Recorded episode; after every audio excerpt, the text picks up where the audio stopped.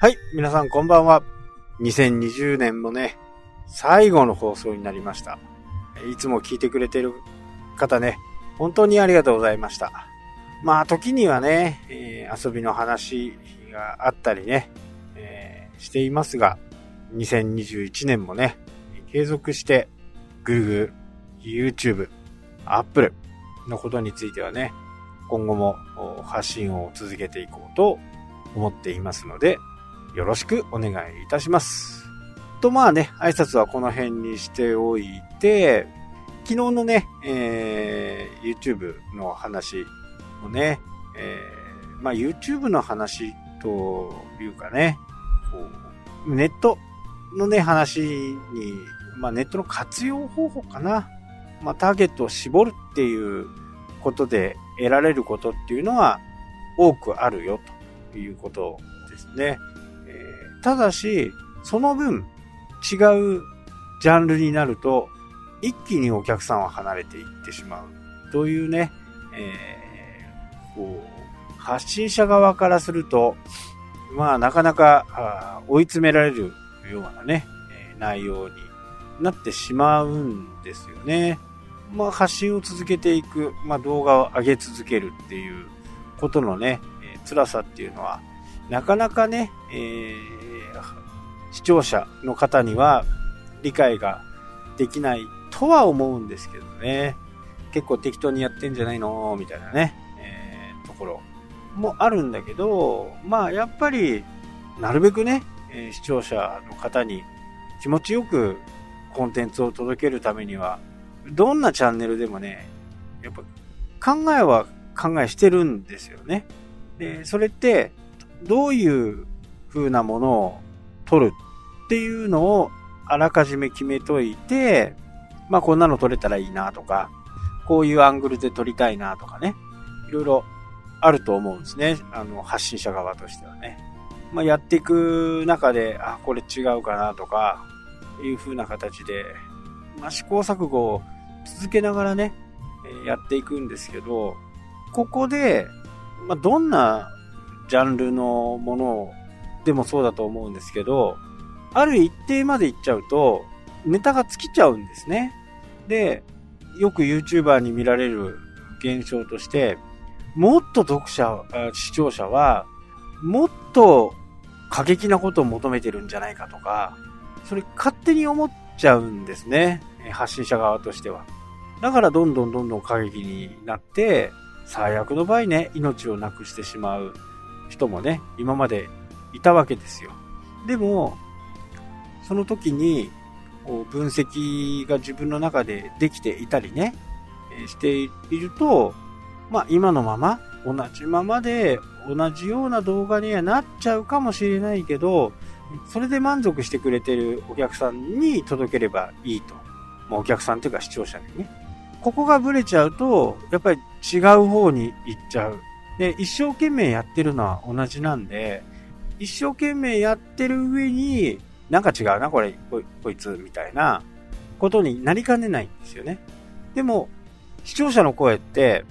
まあコメントとかね、えーいいねボタン、バッドボタン、ね、ぐらいしかないわけですよ。えー大抵、ほとんどの視聴者の方は、コメントなんかもせずね、えーいい動画でも、こう、時にはね、悪い動画に、出来の悪い動画になっちゃったとしてもね、えー黙って閉じるだけ。で、このことが分かっていれば、えジャンルを変更しないまま続けていって、それで視聴回数が突然その減るっていうことは多分見てる人がこれ違うなと思って戻るボタンなり×ボタンなりを押してね違うところに行ってしまうと。だからといって過激な方にね進むのもこれまた違うと。まあ、非常に難しいんですね。で、そのためには、YouTube で用意されているね、Google Analytics というもの、えー YouTube スタジオと言いますが、YouTube の中の、その動画の解析を見る、アナリティクスを見てね、で、今回の動画はどうだったのかっていうことを自分の中で分かれば、視聴者維持率が何パーセントあるとかね、インプレッションクリック率が何パーセントある。それで、こう分けていけばいいんですね。突然経路の変わったものをポッとアップして、えー、誰も見てくれないと言ったら多分そのジャンルは自分が思っている以上にね、興味がない人が多かったっていうことにもね、えー、なるんですね。ただ、動画を作る側としてはね、すべての動画に同じだけの愛情が入ってるんですね。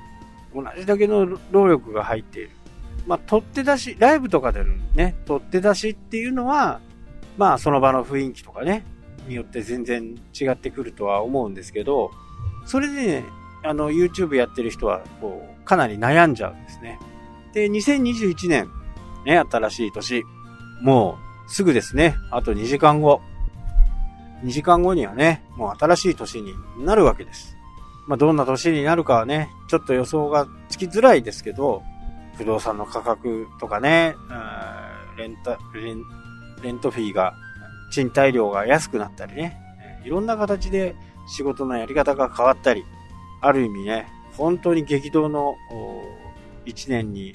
なるのかなと。で、前からちょっと言っているようにね、その変わった瞬間にね、すぐにでも動き出させ、動き出せることができるようなね、体制づくり、まあ、もし自営の方だとね、そういう形、え、ま、あの、ビジネスマンの方は何かこの時期にね、資格を取っておくとか、え、そういったことの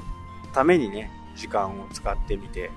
ほしいなとは思います。なかなかね、えー、ゆっくりしている時間も少ないとは思いますけどね、しっかり自分の時間を作らせてもらってね、家族がいれば。いろんなことを考える。僕なんか、あのー、今ね、週3回サウナに行くんですけど、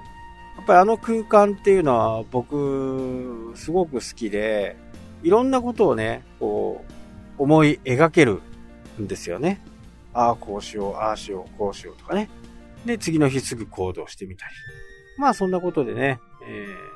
僕の場合は、まあ大切なこう、個人の時間、自分の時間とかっていうのはね、人、皆さんよりね、数倍あるんで、まあいろんなことを考えながらね、こうじゃないか、ああじゃないかっていう。で、実際答えはあんまり見つからないですよね。えー、正解っていうのはなかなか見つからない。まあそんなもんだと思ってね、やってみると。3割バッター、3回打席に入って、3本打てたらプロの世界ではね、プロ野球の世界では超一流ですよ。多分、私たちがね、やろうと思ったことの一つでも何かこうヒットすれば、それは、まあ、すごい確率ですね。1回目に考えたことが一発目で当たればね、10割バッターですからね。で、本の、本、出版とかっていう風な形で、初版の場合、一番初めにね、自分が本を書いた時って10割バッターにならないと、次の本が書けないんですね。10割。まずそれを一定数稼ぐ。そうして次が生まれてくる。次も当たればまた10、まだ10割ですね。これが3割3分3厘に落ちた時に出版のオファーは来なくなると。まあそんなね、えー、感じのものが出版の世界という形なんでね。出版の世界よりもね、もっともっと低い確率でも当たればリターンはもっと大きいと思いますんで、1割バッター目指してね、10個のアイデアを考えて、1個の成功でもね、大成功だと思いますんで、まずはいろんなものをね、えー、捨てて、考え方ね、を捨てて、新たな気持ちでね、えやってみてはい。かがかなと思い。ます。はい、とい。うわけで2020年、本当に皆さんのね、えー、聞い。てくれてい。ることで、それが励みになってね、えー、2021年もまだまだ行こうと思ってい。ますんで、本当にお世話になりました。今日も最後までお聴きい。ただきありがとうござい。ます。それでは、良い。お年を。